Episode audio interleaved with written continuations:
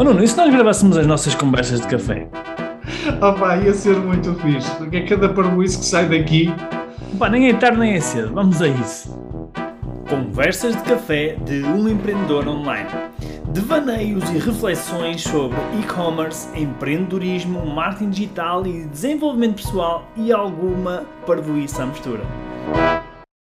Olha, sabes uma coisa que eu acho que é que é um bocadinho o outro lado da moeda dos negócios online, e nomeadamente da, criação das lojas online. Eh, eu muitas vezes vejo eh, pessoas eh, muito focadas na criação de loja online e que estão só focadas na criação propriamente dita. E quando digo na criação é escolha da plataforma e, a partir de uma plataforma, criar a sua loja online. E e eu, quando vejo pessoas só focadas nisso, fico muito assustado. Muito assustado porquê? Porque uh, eu acho que elas ainda não têm a consciência de uma coisa que começa muito antes da criação da, loja online. Aliás, nós, nos nossos projetos de, de, de criação de loja online, eu diria que a criação da loja online propriamente uh, dita, enquanto exercício tecnológico, sei lá, representa 10, 20% de todo o trabalho. Uhum. Há cerca de 80% do trabalho que é antes e depois da criação da loja online. Depois que tem a ver com as vendas e antes que tem a ver com os alicerces do próprio negócio. E quando digo alicerces do, do próprio negócio, que é um negócio que deve existir, que deve ser sustentável e que pode ter uma existência, quer offline e quer online. E uma das questões que vem sempre à baila, eu diria sempre, é, muitas vezes, eu vejo as pessoas a focarem-se na questão das vendas, das vendas, das vendas, das vendas. Aliás, nós temos um cliente nosso que uh, uh, para mim foi muito um insight, que nós no, no, no, trabalho de consultoria nós perguntamos sempre qual é o objetivo do trabalho de consultoria. E acho que foi a primeira vez que um cliente nosso eh, não nos disse que o objetivo era aumentar as vendas ou atingir um determinado patamar de vendas. Aliás, o, o objetivo que ele disse foi margem. Eu quero crescer a margem X%. E esta é uma forma muito eficiente de pensar o negócio. Qualquer negócio, também a criação de uma loja online. Porque se eu estou a pensar na margem, eu estou a pensar efetivamente na eficiência do meu negócio. Eu estou a pensar na capacidade que o meu negócio vai ter em me entregar o lucro, em entregar-me dinheiro. Também é um dos objetivos de eu criar o, o, negócio e criar a loja online. Porque se eu estiver focado só nas vendas e no volume de vendas e na faturação, eu corro sérios riscos de ter um negócio, ter um negócio que vende, que vende muito, e eu, no final das contas ainda estou a perder dinheiro. Aliás, esta semana aconteceu-nos uma coisa muito engraçada, engraçada, de forma de dizer que não foi nada engraçado, que é uma pessoa que te faz parte de um, eh, de um trabalho que nós estamos a, a, a, desenvolver com ela, passado três anos, é? estamos a trabalhar com ela há algumas uh, semanas, chegar à conclusão que os produtos que ela vende na loja online não têm uma margem suficiente para o negócio ser sustentável. Exato. Portanto, isto significa o quê? Significa que em, na base do seu negócio ela não se questionou com as perguntas que fazem mesmo a diferença do seu negócio. E uma das perguntas é: que tipo de produtos é que eu devo vender na minha loja online?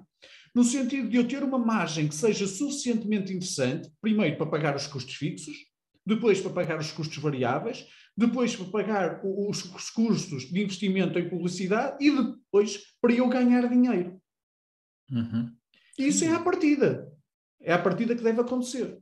Está certíssimo, está certíssimo. E, e, infelizmente isso acontece. Aliás, há uma coisa que, que nós, inclusive no nosso curso e-commerce starter, que é o curso para quem quer criar do zero a sua loja online, a primeira aula que nós temos é sobre isto, é exatamente sobre isto. É logo a primeira, não é a primeira, se não é a primeira, é para a segunda ou a terceira.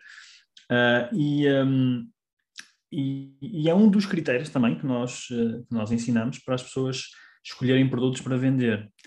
Porque não adianta nada nós temos um, uma enorme paixão sobre os produtos que nós vamos vender se nós depois não, não, não tivermos margem de lucro, ou também não adianta nada, nós, nós vendemos muito, como tu disseste há pouco, às vezes podemos estar a escolher um produto que vende muito, mas não, tem, não sobra margem, não é? Para nós, para nós podermos tirar o nosso ordenado, ou para nós podermos pagar as nossas despesas, e de facto esse é, às vezes aquilo que é óbvio, ainda, ainda de manhã estávamos a falar sobre isto, estávamos a falar que às vezes parece estranho nós ensinarmos o óbvio, não é? E às vezes as pessoas até desvalorizam quando nós temos um curso, um programa que ensina o óbvio, não é? A questão é que o que faz a diferença não é uh, tanto o conteúdo, é, é tu pôres em prática esse conteúdo. E, e nós, eu, eu posso, eu, eu orgulho-me de dizer isso, que é, nós obviamente não correu sempre bem desde o início, mas nós temos vindo a aprender um, a fazer com que as pessoas ponham em prática o, o, que nós ensinamos, que é muito mais importante do que do que às vezes o, o, o conteúdo que nós ensinamos, não é?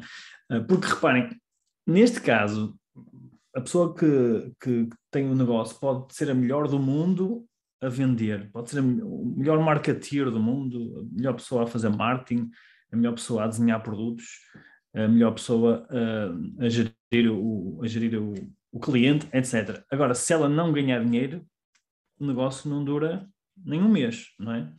E, e isto é mesmo fundamental, é fundamental que a gente tenha consciência de que nós temos que ganhar dinheiro. E, e isto leva-me também para, para a questão do, dos preços, não é? Nós, no outro vídeo, estamos a falar dos preços.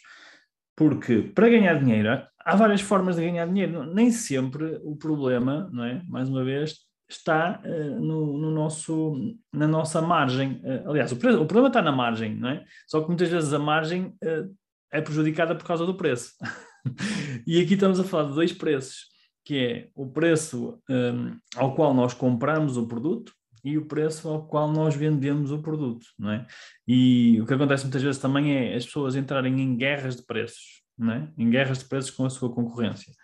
Um, que eu não acho que seja uma boa prática, nem para, nem para nós, nem para o nosso concorrente, porque ninguém ganha, ninguém vai ganhar isto, não é? No final do dia ninguém, ninguém ganha.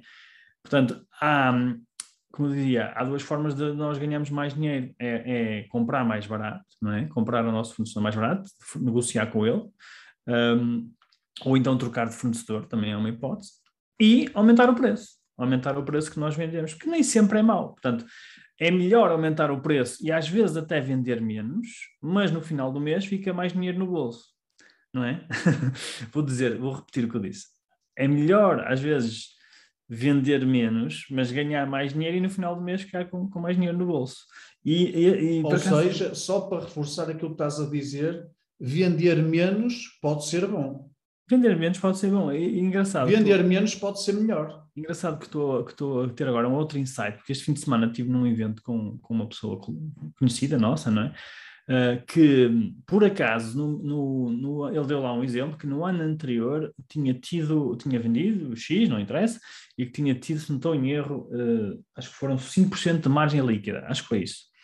E no ano seguinte vendeu, por acaso foi no ano da, acho que foi no ano da pandemia, exatamente, foi no ano da pandemia, a pessoa teve que reformular o negócio todo, vendeu menos, ou seja, só vendeu 75% da, do valor que tinha vendido no ano anterior, só que a margem de lucro dele subiu para, salvo erro, 25%. Na realidade, no fim, ficou com mais dinheiro no bolso. Ou seja, ele vendeu muito menos, mas ficou com mais dinheiro no bolso. Portanto, uh, isto dá que pensar, não é? Isto dá que pensar. Uh, é isso, acho que essa é uma, reflexão que, que, todos nós temos que fazer, incluindo nós, não é? Nós também estamos a, uh, nós constantemente, nós por acaso controlamos isso, não é? Nós temos sempre no nosso dashboard, temos a, a margem que nós temos, mas é algo que, que enquanto empreendedores, deve, se calhar, deve ser se calhar a, a, o principal indicador que nós, que nós uh, temos que medir, que é quanto é que fica no fim do mês de sobra, não é? Líquido, para nós podermos viver a nossa vida ou investir no negócio, ou o que quer que seja. Sim, porque uh, ver só para uh, o, volume de vendas pode ser uma, uma visão distorcida do negócio, não é? Eu posso achar que estou a crescer e, e se calhar não estou, não, não estou nada a crescer. Pode ser a forma mais rápida de tu faleres a empresa.